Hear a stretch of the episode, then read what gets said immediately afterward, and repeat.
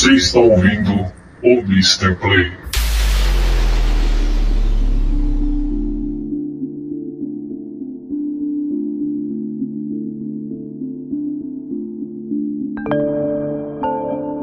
Saudações, senhoras e senhores, sejam muito bem-vindos para mais um episódio do Mr. Play, aqui, direto do coletivo de podcasts O Turno Livre.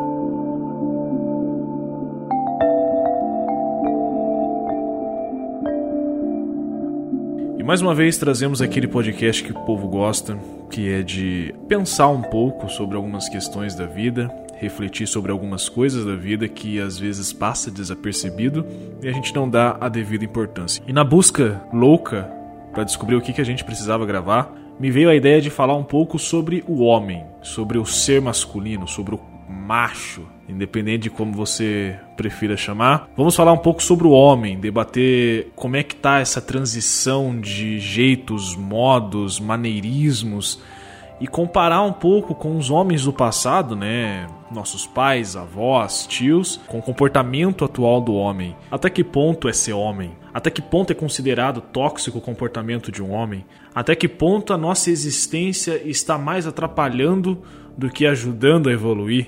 Como nós lidamos com os nossos sentimentos? Por que temos medo de declarar aquilo que sentimos? Por que temos medo de declarar que precisamos de ajuda? Qual que é o nosso real problema? e por que, que é tão difícil quebrar o nosso orgulho.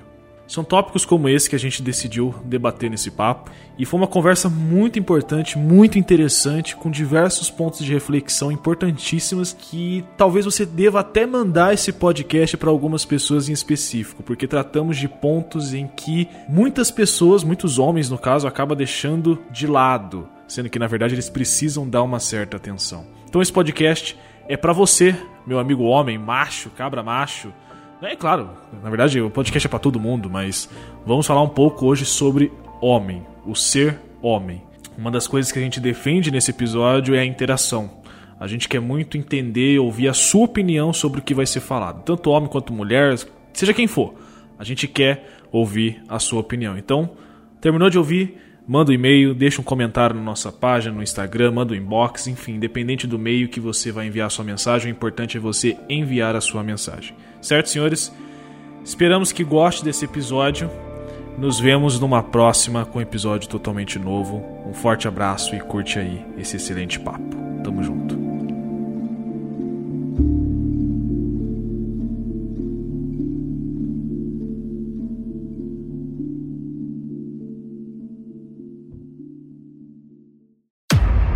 Você está ouvindo o Mr. Play, um podcast do portal Turno Livre.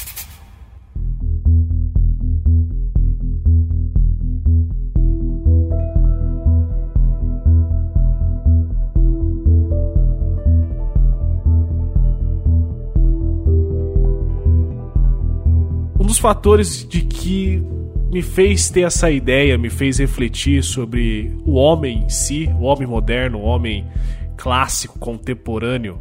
E só um parênteses, eu tô doente, então eu tô parecendo o Ronaldo falando. Uhum. Então relevem. Mas, continuando. Existe, existe um estigma que muitos homens gostam de carregar para si, que é o estigma de ser durão. De ser o cara parrudo, o cara sem sentimento. Se você é um usuário assíduo de TikTok, você vira e mexe vai ver vídeos daquele cara do Peak Blinders, o Thomas, Thomas Shelby, alguma coisa assim. Sim, e frases assim virou. de que você é homem, você não pode ter sentimento, você não pode chorar, você não pode sentir coisas, sentir sentir sentimentos, né, na redundância total. Sentir e, e me faz refletir sobre o que de fato é o homem. Por que, que existe esse estigma de que o homem tem que ser durão, tem que ser o machão, tem que ser o bruto, o valente, o cara que não pode sentir a dor, não pode sentir uma tristeza? Porque senão ele vai ser julgado por outros homens ao seu redor com palavras de preconceito, que não vale a pena repetir aqui. Então, acho legal a gente fazer esses comparativos, a gente pegar como referência nossos pais e a gente nos dias de hoje. Hoje em dia já está mais conflitante, né? Muitos homens conseguem se abrir, conseguem falar mais sobre seus sentimentos e outros ainda se fazem de difícil. Né? Por isso que Mas... até brinquei perguntando o que, que é ser homem para você, Sebes. É. De uma maneira bem mesa cast aí, depois dessa, dessa crítica que você fez, eu prometo não fazer mais essas perguntas. Mas, ó, isso é cíclico, né? Como tudo, é cíclico, porque a gente está falando de um período, está acabando de sair de um período em que o ideal para a figura do homem moderno seria ter sentimentos, se abrir, ser até então não tão fechado e não tão bruto, né? E agora está voltando a ideia de que você tem que ser homem, se é que alguém sabe o que é ser isso, né? O que é ser homem. E isso vai mudando de acordo com, com os tempos, né? Eu acredito que atualmente ser homem tá dentro disso, sim, dessa questão da competitividade, mas é muito mais traduzida com o contexto da época que a gente vive, não necessariamente com que não existe uma formatação prévia, fechada. Sim. Então, ser homem na época dos nossos pais, bom, meu pai ele tem 70 e lá vai pedrada. Então ele ele era ele nasceu em 46, ele, imediatamente no, no pós-guerra. Ele é quase um baby boomer. Então, Sim. ser homem para ele era ali no final dos anos 50, início dos anos 60, movimento hippie. Mas ainda assim imperava muito machismo e tal. Ser homem para mim era aquela velha receita do provedor, né? Do cara que ia sustentar a família. Lá pelos anos no... final dos anos 90, início dos anos 2000, teve toda essa mudança do ser homem com respeito a sentimentos, estética também. Um dos mercados que mais cresceu foi a estética para homens. E isso é uma coisa que continuou crescendo, crescendo, crescendo e foi virando, né, até um ponto que, por incrível que pareça, as mulheres começaram a reclamar disso. As mulheres que até então sempre reclamavam que o homem era muito bruto, muito fechado, não chorava, não se expunha, não tinha sentimentos. De um tempo para cá começaram a reclamar que os homens estão muito muito frágeis emocionalmente, muito perdidos. E, e parece que não, não existe um, um consenso de, de, equilíbrio, sim um consenso de extremos. Ou você é uma coisa ou você é outra. Então varia muito do contexto que a gente está. Sim, sobre contexto, épocas também, né? Você, que não falei muito sobre sentimentos também. E se você pega tempos mais antigos, um homem chorar, um homem derramar uma lágrima, ele tinha dois viés. Ou o cara era considerado, entre aspas, gigantes aqui, pelo amor de Deus, marica, né? Ou ele estava no extremo do extremo da sua dor, enfrentando seus piores demônios de toda a sua vida. Sim, Porque para um homem se submeter a chorar na frente, principalmente da sua mulher e dos seus filhos, era um sinal de que ele realmente estava no limite. Ele já não estava mais aguentando. E recentemente eu vi um, um vídeo falando sobre isso, sobre como que nós, homens, a gente se tornou uma da, das criaturas que mais precisa de ajuda. Por quê? Justamente por ter vergonha de expressar o que sente, de procurar uma ajuda quando precisa e também por guardar pra gente assim tudo que a gente passa, todas as nossas dores, as nossas lutas, as nossas guerras. Então é como se a gente virasse uma bomba nuclear, que cedo ou tarde ou ela vai transbordar ou ela vai explodir. E isso torna a gente um, um, ser humano tóxico, um ser humano agressivo, um ser humano estressado, é o famoso poucas ideias, né? Que não consegue, assim, lidar mais com outras pessoas porque ele está farto.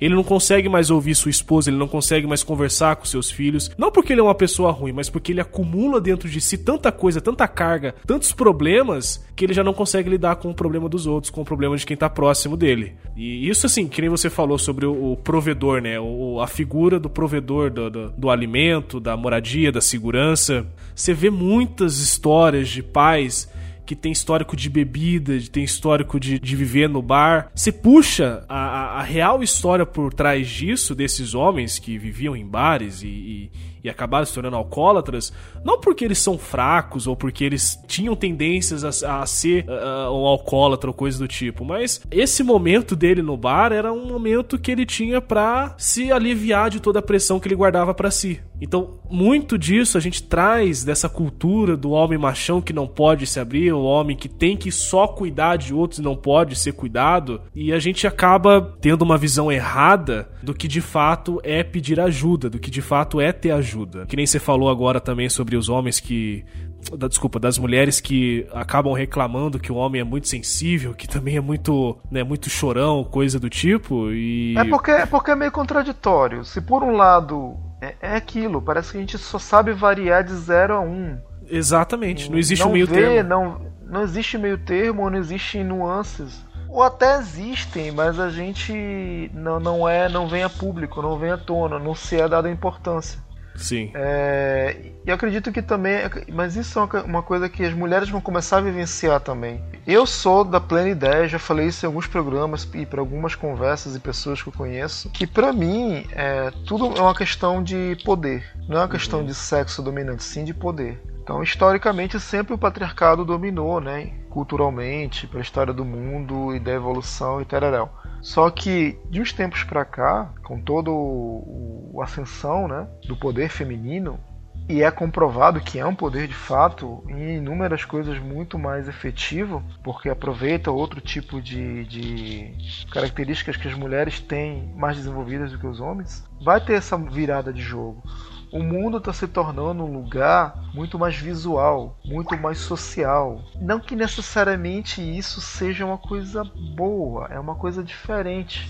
Porque Sim. tudo traz um preço. Uhum. Então, existe uma dinâmica no mundo em que é muito preto no branco, muito poucas ideias, digamos assim. E existe uma outra dinâmica no mundo que é extremamente social, extremamente visual, onde você tem que estar interagindo o tempo todo. Isso gera uma carga de estresse que de repente o ser humano que é criado de uma maneira mais antiga como homem não sabe não sabe lidar e uma mulher que é criada desde cedo e até uma tendência das mulheres, né? Não todas, é claro, mas assim é uma coisa que já é mais ou menos do grupo, já pertencente da, da, das mulheres em si, elas são muito mais gregárias, muito mais sociáveis, então elas já têm um jogo Sim. de cintura melhor para levar isso na frente.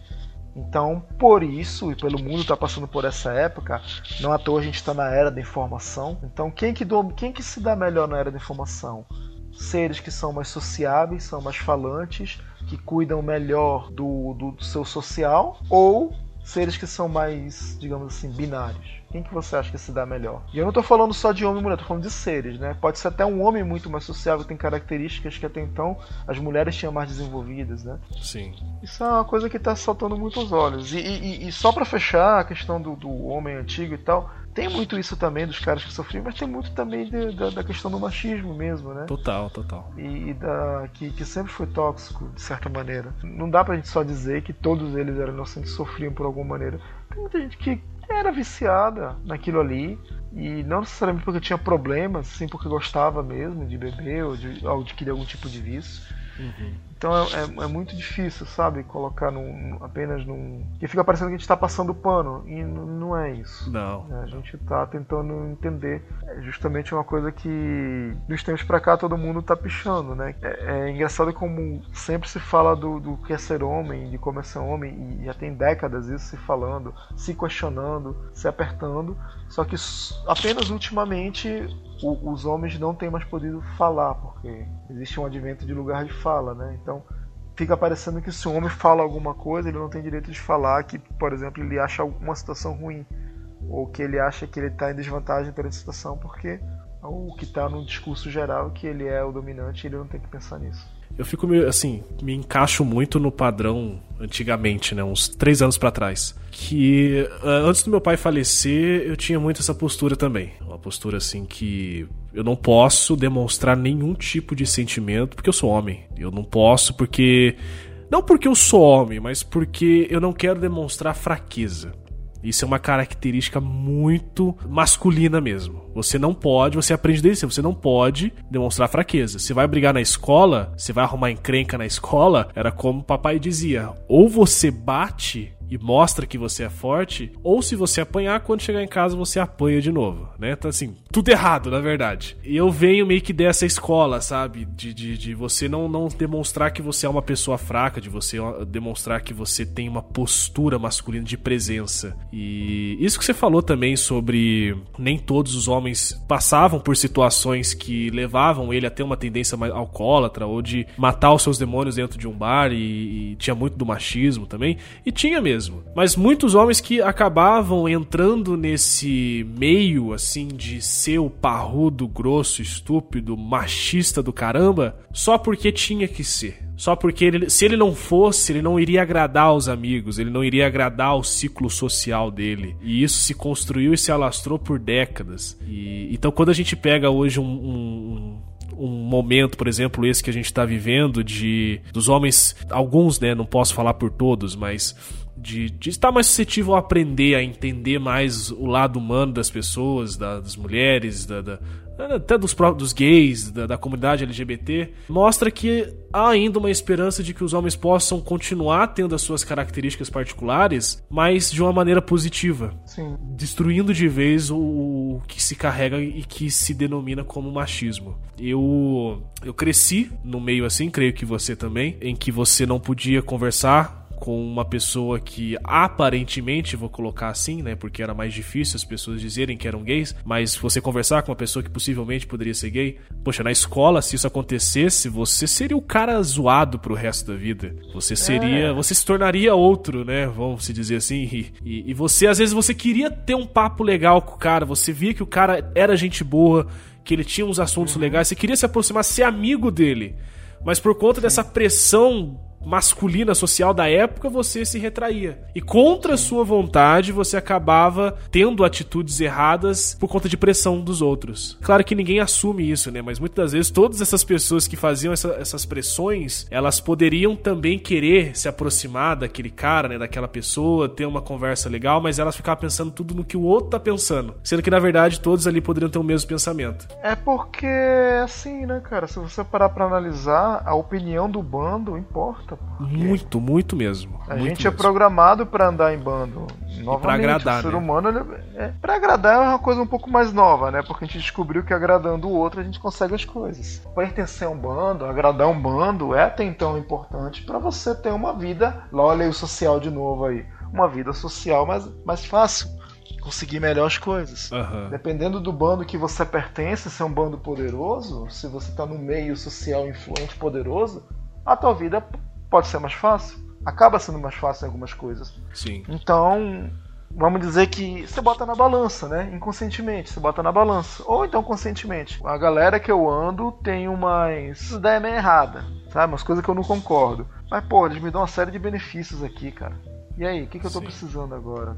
Nessa altura do campeonato, o que, que eu preciso? Benefícios para poder crescer, para poder me desenvolver? Ou tá de bem com a minha consciência? Aí você pesa. A maioria das pessoas opta por conseguir os benefícios na hora. E aí depois, quando já tá bem, bem firmada, aí sim acaba se demonstrando do jeito que é. Não à toa, as pessoas chamam isso de amadurecimento, mas é, é muito uma questão de também é amadurecimento, mas é, eu enxergo que é muito mais uma questão de conveniência. Que nem aquele vídeo que você mandou para pro grupo uma vez lá falando sobre é claro que a gente se importa com o que os outros pensam. E de fato, tem todo um estudo científico por trás que mostra que a gente se importa com o que as pessoas pensam. A gente pode fingir que não, mas a gente faz alguma coisa, a gente se importa com o que as pessoas ao nosso redor vão pensar. Os nossos seguidores no Instagram vão pensar. E a gente nunca quer estar tá passando por uma pessoa má, né? Ou que não esteja bem.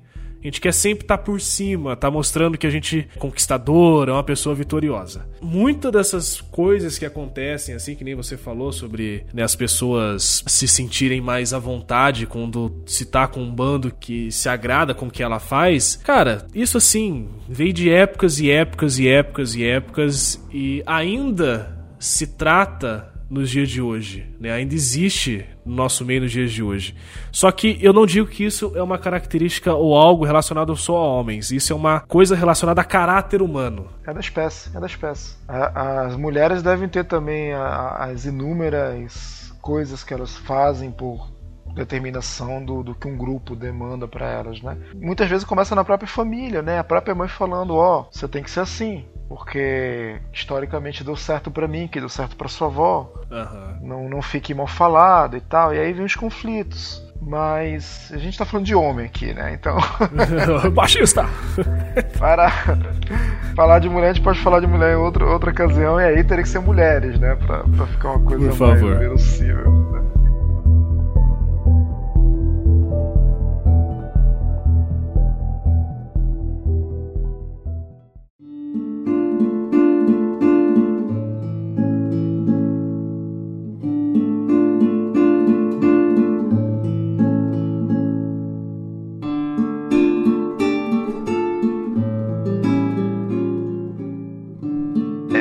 Pensando sobre tudo isso, eu queria colocar aqui em pauta uma coisa que Muita gente já levantou essa bola, muitas pessoas estão falando disso, principalmente agora, nessa segunda década desse século. Principalmente na questão de ser provedor e ser uma pessoa é, independente, digamos assim. Uhum. Né? Eu acredito que muito do homem tem xeque, muito dessa ideia antiga do homem de ser provedor e ser, abre aspas, bem sucedido, tá começando a ter xeque porque também o momento atual do mundo tá terrível. Você não basta mais você se formar ou ter uma especialização ou ter uma carreira, nada disso é garantia de prosperidade para você.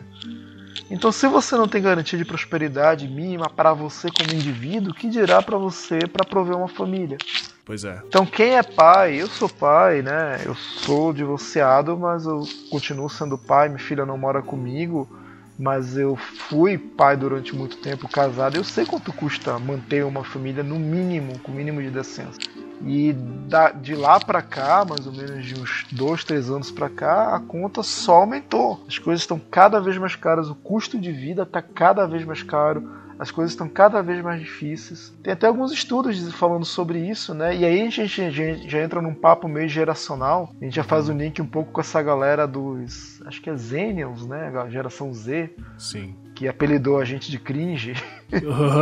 então, então um monte de velho pai é puto com isso, né? Incrível, incrível. Não sei porquê.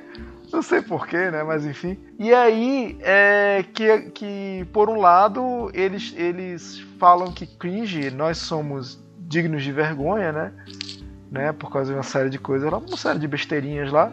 E a gente meio que numa, numa, inve... numa inveja, não, numa raivinha velada, fala: É, mas vocês vão se fuder que vocês pegaram o pior momento do mundo para crescer e prosperar.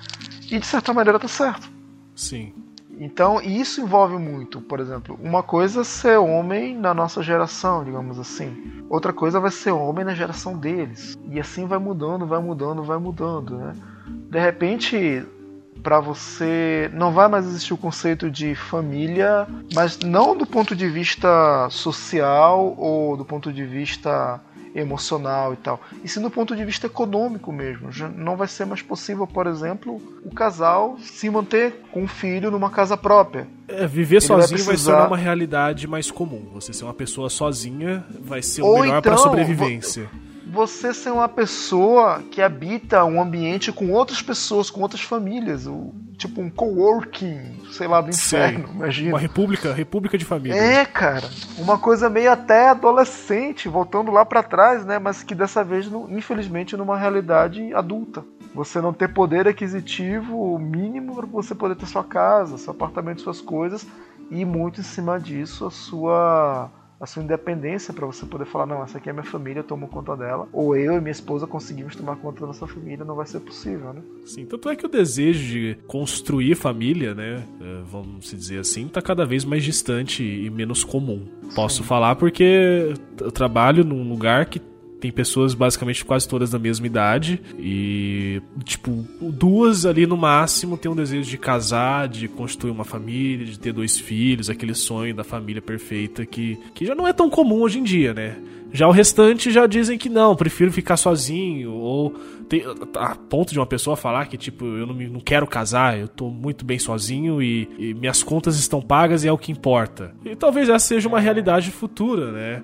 E tanto para homem é. quanto para mulher. Ainda mais com as mulheres conquistando seu espaço aos poucos, com muita dificuldade, mas tá chegando lá, o que também é muito tá importante. Tá chegando lá. Na verdade, eu vou te falar, em várias. Se a gente for, for, dividir isso por etapas, elas já chegaram lá. Tipo, imagina um torneio de futebol, elas já estão na semifinal, assim, sabe? Elas já, já, já pegam a medalha. É muito, muito, muito, muito, muito difícil. Teria que ter um retrocesso muito grande, o que não é impossível, tá? Isso pode acontecer, infelizmente.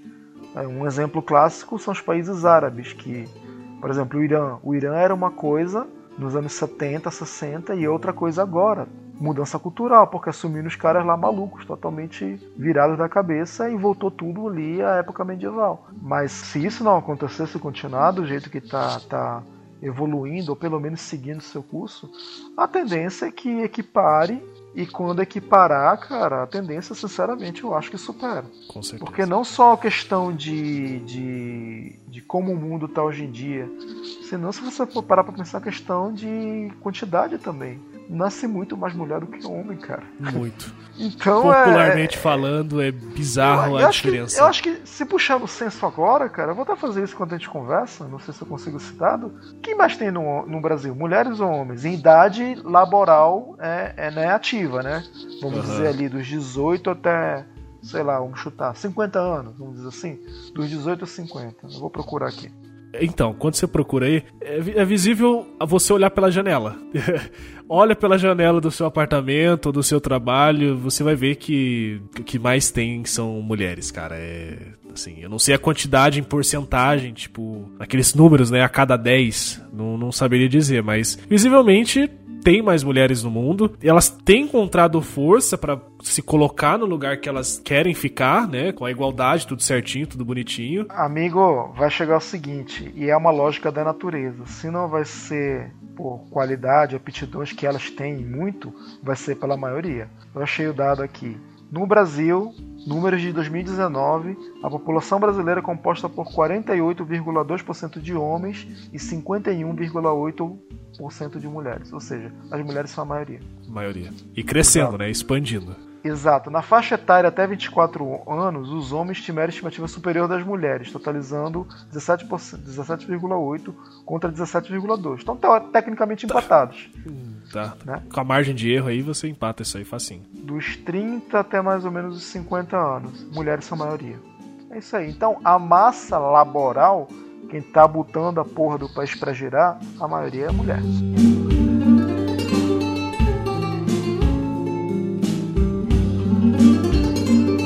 Voltando um pouco no, no que a gente começou a falar, falasse pro meu pai talvez não, pro meu avô possivelmente, talvez pro meu bisavô que no futuro a esmagadora maioria de profissionais de de, de- todas as áreas. de todas as áreas de, de quantidade né, existente na Terra seria de mulheres. Eh, Eu fico imaginando os comentários que poderia sair dali, porque seria algo assim pra eles inconcebível. Dali você já tiraria, porque pra eles aquela visão da mulher cuidando de casa era aquilo.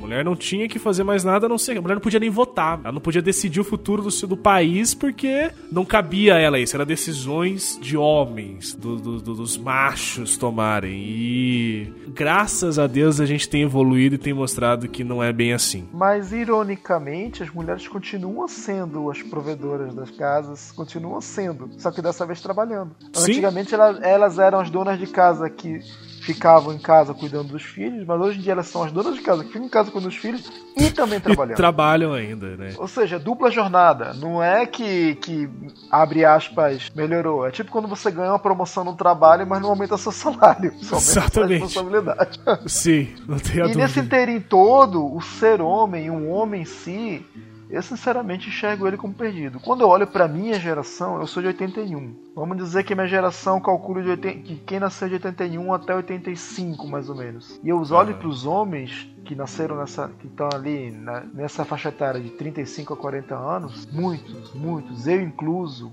a gente é meio que uma interrogação ambulante. Porque a gente cresceu olhando para os nossos pais. E, por exemplo, o meu pai com 28 anos, 30 anos de idade, casa própria, ou pelo menos financiada, dois filhos, estudando, mulher e carreira e crescendo e seguindo a vida. Se você voltar um pouco mais atrás, o, o avô não era só dois filhos, eram quatro, cinco, fora as amantes.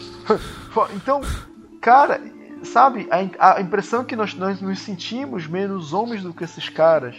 Porque, porra, se meu avô tinha tudo isso e deixou tudo isso pro meu pai, meu pai aumentou o patrimônio e tá deixando isso pra mim, eu não consigo, caraca, sequer ter um, né, sabe, criar um filho que eu tenho, ou, sequer às vezes ter um filho. Então é, é tudo uma mudança. Claro que eu estou excluindo a evolução das mulheres também, que é até uma coisa que ficou muito clara pra gente nesses últimos 10 anos, né, mediante muita abertura que a gente teve de, de conversa e de conhecimento nesse meio. Que nos relacionamentos antigos não é porque eles eram melhores do que os de hoje. Porque a galera passava um pano pra tudo. As mulheres aguentavam coisa pra caralho. Então é por isso que acabava durando. A mulher não. não poucas que tinham coragem ou condições de botar a cara e falar: não, não vou mais aguentar essa escrotice, vou sair fora, prefiro ficar sozinha, me quebrar toda aqui na rua, na rua, ou enfim, enfrentar a realidade cuidando dos filhos do que ficar com um cara escroto desse, poucos aguentavam. Mas a maioria aguentava e aguentava um monte de merda e dá essa impressão que era uma coisa que durava mais, né? Quando na verdade não era. E aí entra naquela questão, volta naquela pergunta: o que, que é ser homem, né? Porque para eles isso era ser homem. Eu não, eu não vejo a pergunta dessa maneira, o que é ser homem? A gente pode mudar o que é ser um homem bom e um homem mau. Não é porque eu sou homem que eu estou numa categoria, ou num, num patamar, ou, ou, num degrau a mais. Não. Eu sou bom, sou mal ou sou diferente? Quando as pessoas fazem essas perguntas, o que é ser homem, o que é ser mulher, cara, isso não é justificativa para você ser mais ou para você ser menos. É mais fácil você perguntar, de fato, o que é ser um bom homem, o que, é, o que é ser um... Uh, um mau homem ou, ou uma boa mulher ou uma má mulher, talvez você consiga encontrar respostas mais precisas do que você ficar querendo dizer para você mesmo que eu sou homem, eu sou o homem da casa, eu sou o homem provedor.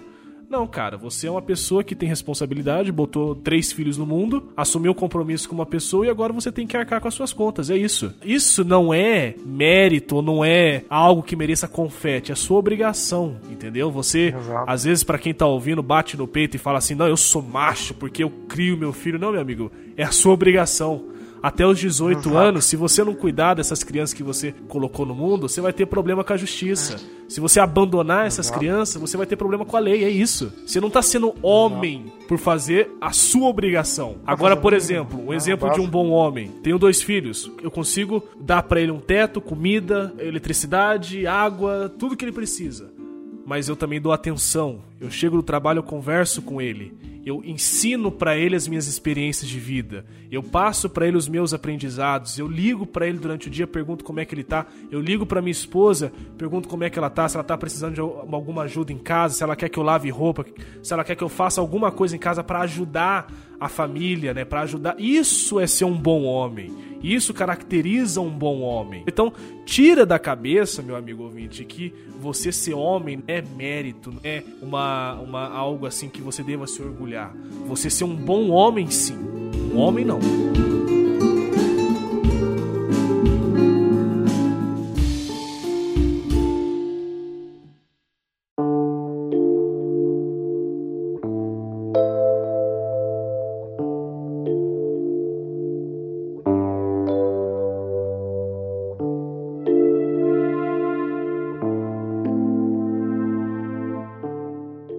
Também é outra coisa que vai, vai muito pelo contexto, né? Se você perguntasse para um jovem nos anos 60 o que ele queria da vida era sair viajar, fumar maconha, escutar rock, ou então se revoltar contra o país, também foi a época da efervescência, né, das revoluções, tanto culturais quanto de políticas, Sim. ditaduras, enfim. Então, tudo isso, esse era o ideal da época. E os jovens homens da época ansiavam por isso. Já nos anos 80 era a carreira. O uhum. cara que. Os chamados yuppies, né? Sim. Os caras queriam a carreira acima de tudo, ganhar milhões. O melhor, né? Ser o melhor trabalho, profissional. The best, the best, the best. E, então tudo isso aí era o que era a meta da, da, do cara, né? Sim. Eu acredito que nos anos 2000 é novamente, é aquilo, né? no início dos anos 2000, eu, eu tenho 40. No, início dos anos 2000 eu tinha 20. Eu olhava com uma gigantesca interrogação. E acho que essa interrogação continua até hoje, porque é, mudou, que eu falei, mudou muita coisa, mudou muito o mundo, o contexto. Não existe mais uma grande. Não existem revoluções, não existe. Uma grande causa é, lutar, né? Uma grande causa, não existe uma guerra. Não existe nem também a, a fronteira de, de, de emprego, de laboral também não existe, porque acabou se tornando inócua. Então o que está faltando? O que está sobrando? Né? Você vai em busca de quê? Né? E isso é uma coisa que às vezes acaba ansiando, uh, dá ansiedade para as pessoas, para os homens principalmente. A ansiedade, isso é uma, olha, é. isso é um ponto e um algo assim comum para todo mundo, cara, que que também assim, né, a gente não pode ser injusto aqui. A gente vive momentos difíceis. E momentos difíceis Sim. são anos, né? É um período difícil da história da humanidade. E a gente tem muitas incertezas também. Junto com tudo isso, a gente acaba adquirindo muitas incertezas. A gente não sabe se a garantia que a gente tem hoje, ela vai existir ainda amanhã. A gente não sabe se essa estabilidade ilusória que a gente acha que tem, ela vai continuar amanhã. Então, a ansiedade, ela se faz presente na vida de todo mundo, principalmente nessas épocas. Eu não sei nas épocas anteriores, as antigas, com certeza também, né? E eu não sei se isso influencia, com certeza influencia diretamente ao comportamento humano também, ao comportamento do homem hoje em dia, ao, ao comportamento da, das pessoas ao redor do homem também. E talvez isso seja um passo grande que a gente deu e eu digo isso neutro, né, porque pode ser positivo quanto negativo, e que o homem se aprendeu a enxergar o mundo de uma maneira bem diferente que ele enxergava antes, porque se ele continuasse enxergando da maneira que ele foi ensinado, ele vai ver que não vai ter evolução. E se ele não tem evolução, ele não tem espaço. Se ele não tem espaço, ele não tem garantia. Principalmente hoje em dia que a gente vive em momentos de grandes incertezas também. Então talvez se adaptar à incerteza seja um caminho. Pode ser. Talvez. Talvez, né? É uma incerteza também. Só que, só que, isso é uma incerteza também, e é uma das coisas mais escrotas que tem, porque é exatamente disso que todo mundo foge. Pode não parecer, mas a gente anseia por rotina, porque rotina. A galera, ah, rotina é ruim, rotina é ruim. Cara, a rotina, ela é chata. É. Mas assim, ela não é necessariamente ruim. Se for uma boa rotina, um bom hábito, sabe? Você tá perpetuando sua espécie, você tá se perpetuando. Sim. Você tá tendo um colchão de segurança. Quando você não tem mais isso, tá bom, você tá vivendo a vida pra caralho, tá assumindo riscos, tá, sei lá, saindo da famosa zona de conforto. São termos muito bonitos, né? Parece um coach falando. Sim mas o risco é grande, cara. É que é fácil, né? Quando você tá respaldado por alguma segurança, é muito uhum. diferente. É muito diferente. É Exato. É outra realidade, cara. Aí, beleza. Aí você pode se arriscar.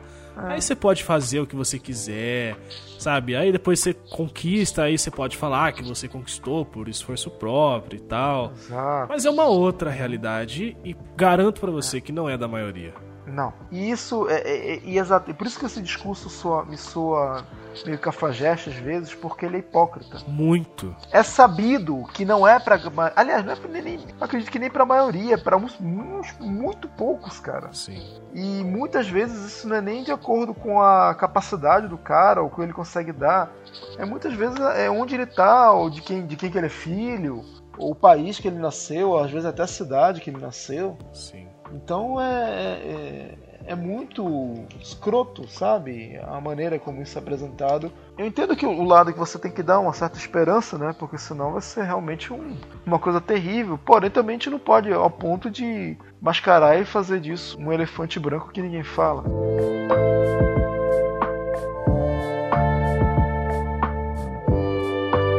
Como que você enxerga daqui, vamos supor, uns 20 anos, como que o ser o homem. Eu não.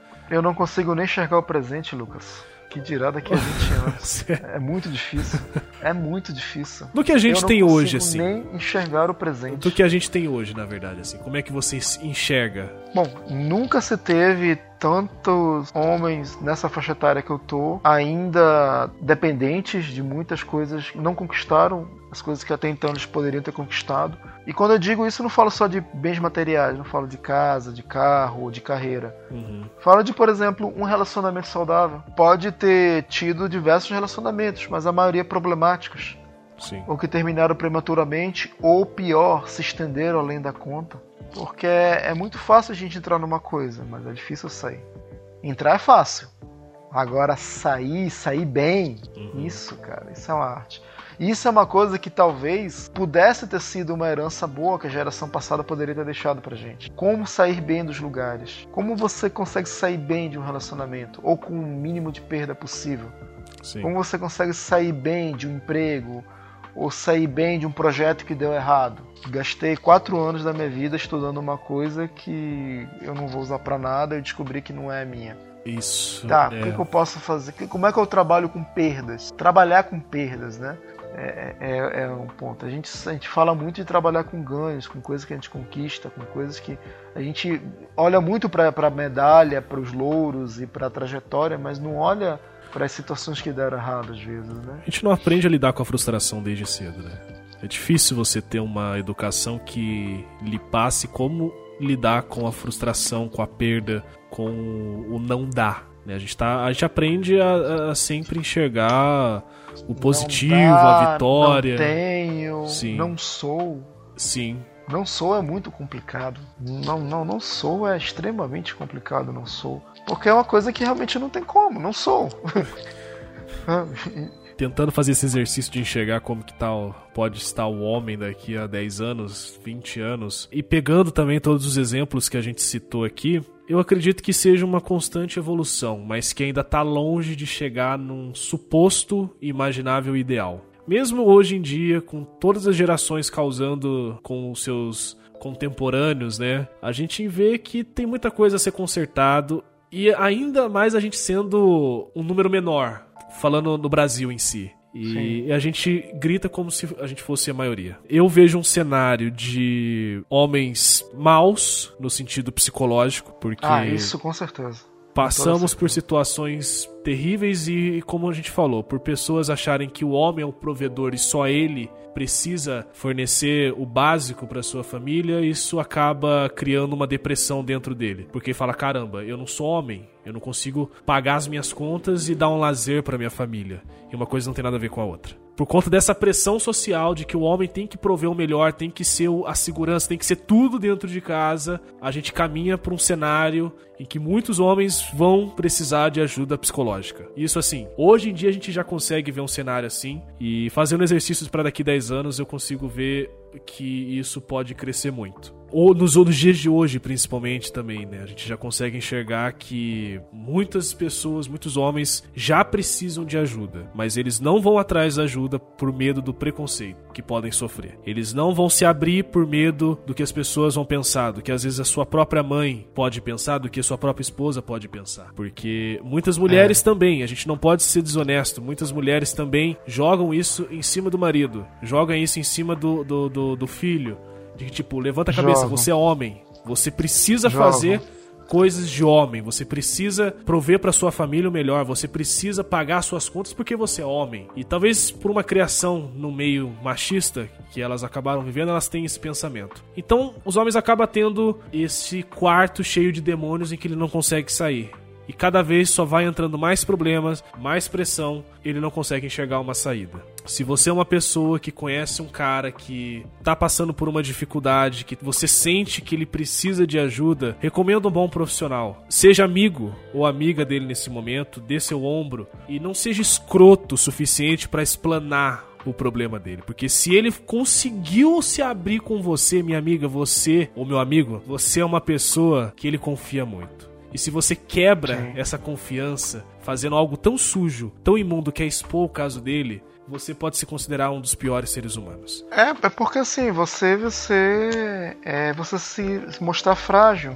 Expor a É. fragilidade é quase impossível para um homem. É. E É. isso é um exercício, isso assim, é um exercício que eu preciso fazer, você crê que precisa porque- fazer porque não tá na nossa cultura ainda. Exato, é interessante isso. Enquanto a mulher é estimulada a sempre falar dos sentimentos, a sempre compartilhar, a sempre. É curioso esse paralelo que eu vou fazer agora, não sei se você vai concordar comigo. Ela é estimulada desde cedo a sempre compartilhar, a sempre demonstrar sentimentos, demonstrar os sentimentos, né? Sempre estar aberta e não ter medo de ou julgamento de, de como ela vai se mostrar frágil ou forte, enfim. Já o homem não. Porém, nas amizades entre homens e mulheres, a coisa muda um pouco de figura. Eu vejo, e aí a gente entra com a tal da broderagem, camaradagem, existe um certo senso, e isso já ultrapassa eras. Um senso de camaradagem e de. Como é que eu posso falar? Eu não vou usar a palavra dignidade ou ética, porque não, não cabe, mas seria assim.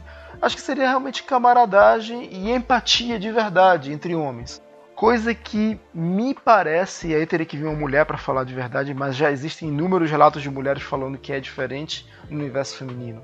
Parece que no universo feminino o buraco é bem mais embaixo. Então a competitividade assume um lado muito mais obscuro, né? É- é- Elas, elas são muito mais, sei lá, não tem isso que o homem tem, homem com homem tem. É, Parece que a parada com elas é diferente. Sempre existe alguma coisa um pouco mais obscuro, um pouco mais difícil, menos tangível. Parece que é uma querendo, sei lá, é isso eu tô falando de relatos que eu tenho de amigas minhas e de coisas que eu li por aí. Uma querendo derrubar a outra, parece que se não vai bem para elas e se tá, ela tá feliz porque não vai bem, não vai bem para outra também. Sei lá, coisas meio estranhas, sabe? E, e é isso é irônico, porque enquanto um é, é ensinado a não demonstrar suas fraquezas, não se mostrar fraco, todos no meio dele sabem que existe a fraqueza e existe empatia perante essa fraqueza, essa fragilidade. Enquanto as outras são estimuladas a demonstrar a fragilidade ou não ter problema, porém, uma vez que mostram, elas colhem frutos amargos. Se torna uma, então, é... uma munição na mão de outras pessoas, né? Principalmente de outras mulheres. É, outras mulheres. Então você, você coloca assim, sei lá, é que teria interessante, tem algum ouvinte, podia falar isso disso melhor, ou algumas ouvintes, você estaria mais inseguro em demonstrar sua fragilidade para um homem ou para uma mulher? É dispensar. Não, não tô falando só de fragilidade física, porque isso fica patente, mas eu tô falando fragilidade emocional, um ponto fraco seu, para alguém que é diferente biologicamente, estruturalmente de você, ou para alguém que é igual a você? Para quem se sentiria mais desconfortável de mostrar essa fragilidade? É um leque de possibilidades e de, de, respostas que a gente pode ter sobre isso, né? Bem interessante uma mulher para falar sobre isso mesmo. É verdade. E só deixando uma coisa clara aqui, quando eu falo sobre o homem entender mais os seus sentimentos e procurar ajuda, eu não tô querendo ferir a sua masculinidade, o seu ego em si. Eu não tô querendo te ferir e mostrar que você tem que ser uma pessoa que você não é. Porque eu também não sou uma pessoa que gosta de ficar falando da minha vida, não sou uma pessoa que fico me abrindo, sabe? Eu não sou uma pessoa que fico falando dos meus sentimentos e das minhas emoções ou das minhas raivas. Eu sou uma pessoa muito reservada, mas eu sou sensível o suficiente para saber que quando eu precisar procurar ajuda, eu sei quem eu vou conversar, com quem eu vou conversar, com quem eu vou falar e para quem eu vou expor. Você pode ter as suas características, talvez você ser uma pessoa é, mais reservada ou ser um protetor né, o grande, o clássico pai protetor e, e, ou o grande provedor de sua casa, você pode ser, você não tem problema nenhum, isso não infringe o que você é ou isso não te faz ser menos homem, né? Embora eu odeio essas palavras, mas seja sensível e seja humilde para reconhecer quando você precisar reconhecer algo ou quando precisar reconhecer que você precisa de ajuda ou procurar ajuda. Aproveite o tempo e a era que você está vivendo para isso. Porque hoje em dia, é por mais louco que seja, está mais fácil do que antes. Você já não tem tantas é. pessoas, embora elas ainda existam, que vai te julgar ou que vai te, te caluniar ou que vai zombar. Provavelmente essa pessoa que zomba, ela precisa de mais ajuda do que você. Mas é claro que. Muito, muito provavelmente. Mas é claro que ela não vai expor isso pra ninguém, porque ela vai se sentir ferida ou vai se sentir insultada. Eu sou homem, o Sebs é homem, eu posso falar para você. Nós todos temos os nossos problemas, temos as nossas particularidades, a gente tem coisas que ferem sim o nosso ego, afinal a gente é humano, no fim das contas, mas a questão em si é até que ponto a gente consegue enxergar isso como uma característica e não como um orgulho ou um ego ferido. É difícil, é, é bem difícil. É, é um exercício para a vida toda. Tem gente que consegue descobrir isso cedo, tem gente que no final da vida descobre e, e, e, e é foda, porque ao mesmo tempo que descobre já vem o arrependimento na hora. Sim. Porque, puta, se eu tivesse feito isso antes, de repente eu estaria melhor agora. Cara, é bem complicado. Algo que não é acumulativo é tempo. Se perdeu, já era ele não volta mais. A hora é agora. E, e eu, eu, falo por mim, cara. Eu vou dar um exemplo, como eu falei no começo, eu vou estender um pouco mais nisso, né? Pra gente já caminhar pro final. Eu tenho a minha vida antes do meu pai falecer e minha vida após o falecimento do meu pai. Antes do meu pai falecer, eu passei por inúmeras situações, por inúmeros problemas que, que me fez ser uma pessoa muito mais seca, dura, rígida e com pouco sentimento. Ou quase nenhum sentimento. Eu entendia que eu não vou mais me decepcionar por conta de outras pessoas. Eu não vou mais ser alvo de outras pessoas para me taxarem como um fraco ou para me taxarem como uma pessoa menor. Então eu vou me reservar e ser uma pessoa neutra. Não vou esbanjar sentimento. E eu tive muitos problemas na minha vida com isso, que foram problemas que eu não pude reparar, que foi-se o tempo. Eu tento corrigir hoje em dia, é claro, mas nunca volta a ser o que era antes. Como eu já citei, né, naquele podcast que a gente gravou lá pro Três Sonidos sobre a música, né, a última música que eu ouvi antes do meu pai falecer, eu, eu descobri de fato que é um sentimento. eu descobri de fato que um homem chora também. Um homem tem os seus problemas, ele tem os seus sentimentos. Porque quando eu cheguei ao ponto de eu chorar por causa da perda de uma pessoa, eu entendi de fato o que é ser homem o que é ter um sentimento. E cara, é totalmente diferente do que eu pensava. Depois daquele momento, eu passei a entender mais, a ser mais empático, tanto com a alegria quanto a tristeza das pessoas. Cara, hoje em dia, eu, às vezes eu assisto um vídeo assim, vídeo besta, assim, sabe? De, de um pai filmando um momento com a sua filha, de um casal velhinho, assim, sabe? Mas que ainda se ama. E eu, eu me emociono com aquilo, cara. Eu olho assim, eu falo, cara, que coisa linda.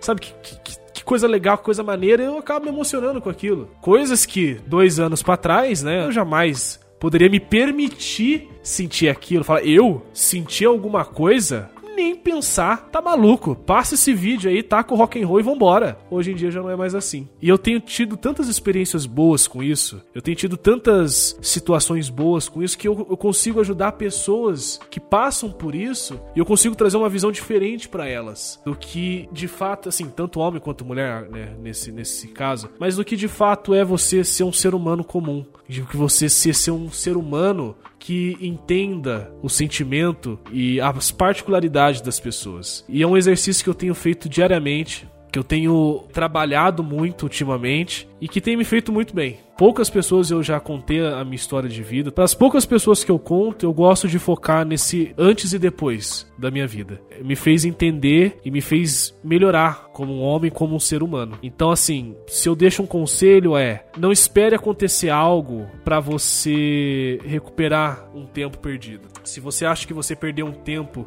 tendo atitudes machistas ou tendo atitudes que não convém com o que a gente vive hoje, cara, dá tempo. Dá tempo de se correr atrás, dá tempo de você procurar ajuda, dá tempo de você expor mais o que você sente, porque isso também é muito importante. Poucas foram as vezes que eu falava eu te amo pro meu pai, e uma das últimas coisas que eu pude falar para ele horas antes dele falecer foi soltar um eu te amo verdadeiro, significativo, e isso também me ajudou a, a, a expor mais os meus sentimentos. Então, assim, não se prenda a esse estigma de macho a esse estigma de, de homem bruto. Você pode ser um cara de presença, um cara bruto, vamos se dizer assim, mas se mostre mais humano. Se você quer uma palavra bonita, toma essa. Seja mais humano, empático, entenda mais as pessoas que estão ao seu lado. Mostre afeto por quem está do seu lado. Pode ser um amigo seu.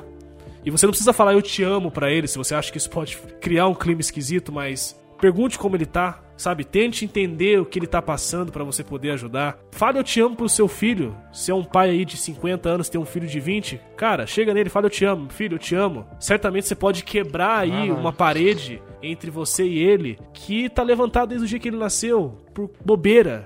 Sim. Sabe? Por besteira. Por besteira, por besteira muitas vezes. E, e, e você às vezes deixa de ter ótimas experiências na sua vida por conta desse maldito ensinamento pacato, antiquado, antigo, que é o que é ser homem, né? Você acha que vai perder a sua masculinidade. E cara, experiência de causa, você só vai ganhar.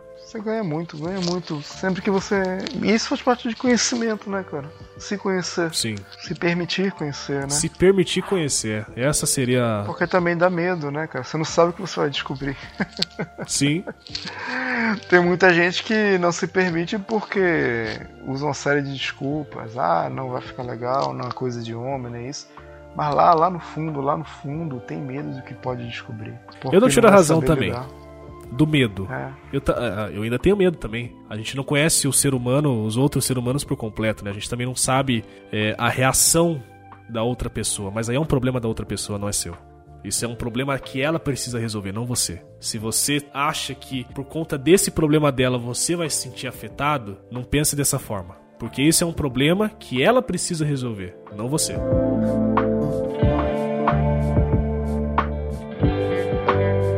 Cara, acho que a gente deu uma explanada boa aqui, velho. Eu gostei, cara. Gostei. Pude expor algumas coisas aí interessantes que às vezes acaba ficando batido até entre a gente, né, cara? Uhum. São coisas que a gente deixa passar assim desapercebido e na verdade são extremamente importantes conversar. Queria muito ouvir a opinião das pessoas, tanto homem, principalmente mulheres também, né? A gente falou sobre mulheres aqui. Ter essa visão feminina falando com a gente sobre isso é muito interessante. Seria interessante ter, só para variar um pouco, uma visão feminina, mas sobre esse momento atual do homem, não sobre o momento do homem historicamente. A gente já sabe qual é, mas sabe como elas enxergam o homem hoje. E, se possível, quando for falar, fale de momentos de hoje, não de em 1900 e tanto, existe um dado de. Não, fala de hoje, do que você está enxergando agora. E se conseguir, do que você acha que vai vir lá para frente, para as novas gerações. Eu acho que aí é importante você estar tá observando. Isso está nas crianças, cara. Eu, eu já acho, eu já falei aqui nesse cast e, e repito: vai haver, e está perto, muito perto, por coisas óbvias. Uma delas é a densidade demográfica do tal do, do, do equiparamento, da equiparação. Só que isso não vai parar. Vai haver um momento, talvez a gente já esteja até vive, começando a viver isso, já agora. A gente não tem, tem ciência, porque como uma coisa tão grande, tão demograficamente grande, gigante, não tem como separar e, e, chutar. Não, não tem como. Mas já estamos começando vivendo, acredito que já estamos inclusive perto da metade dessa equiparação geral de tudo. E aí vai equiparar geral. Só que aí quando equiparar, vai continuar. Aí vai ver a superação. E aí fica uma dúvida. Na verdade, não é uma provocação, é mais uma dúvida mesmo, de verdade. Eu não sei se eu vou estar vivo para ver, talvez eu não esteja. Talvez nenhum de nós aqui, nem de vocês que estão ouvindo, esteja para ouvir. Mas o que vai acontecer quando as mulheres estiverem na posição que os homens estão há tanto tempo e elas finalmente estiverem nessa posição de, sei lá, vamos colocar essa palavra que está muito errada, mas vamos colocar assim, topo da cadeia alimentar. O que será que vai acontecer? Será que da noite para o dia os problemas todos vão acabar? Ou será que vão surgir novos problemas, novas situações? Ou pior, os mesmos problemas vão continuar, que não é uma coisa de sexo, e sim uma coisa de espécie, só que com outras nuances, com outras abordagens. Acho que só o tempo vai responder isso aí. É o tempo que vai dizer tudo. Eu queria muita participação das pessoas para poder comentar, conversar com a gente sobre isso. Eu estou aberto a ouvir todas as opiniões, se você concorda ou discorda de tudo que foi dito aqui. Eu quero entender o porquê para fazer a gente refletir e meditar sobre o que foi dito e até mudar opiniões. Né? A gente não pode é. ditar uma verdade. A gente aprende claro. diariamente.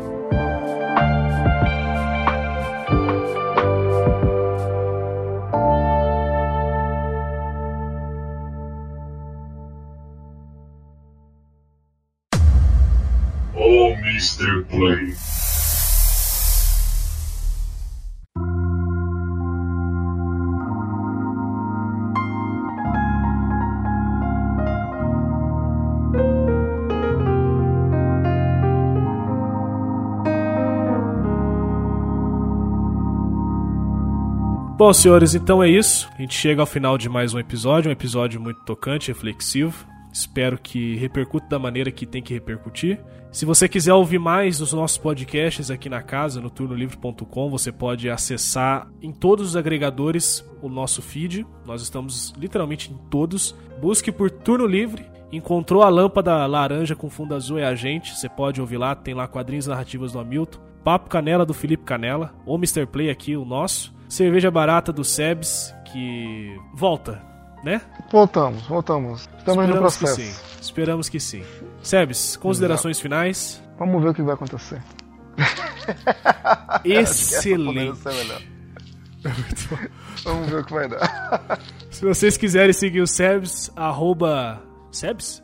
É arroba o underline Sebs no Twitter, que eu quase não uso, mas tá lá.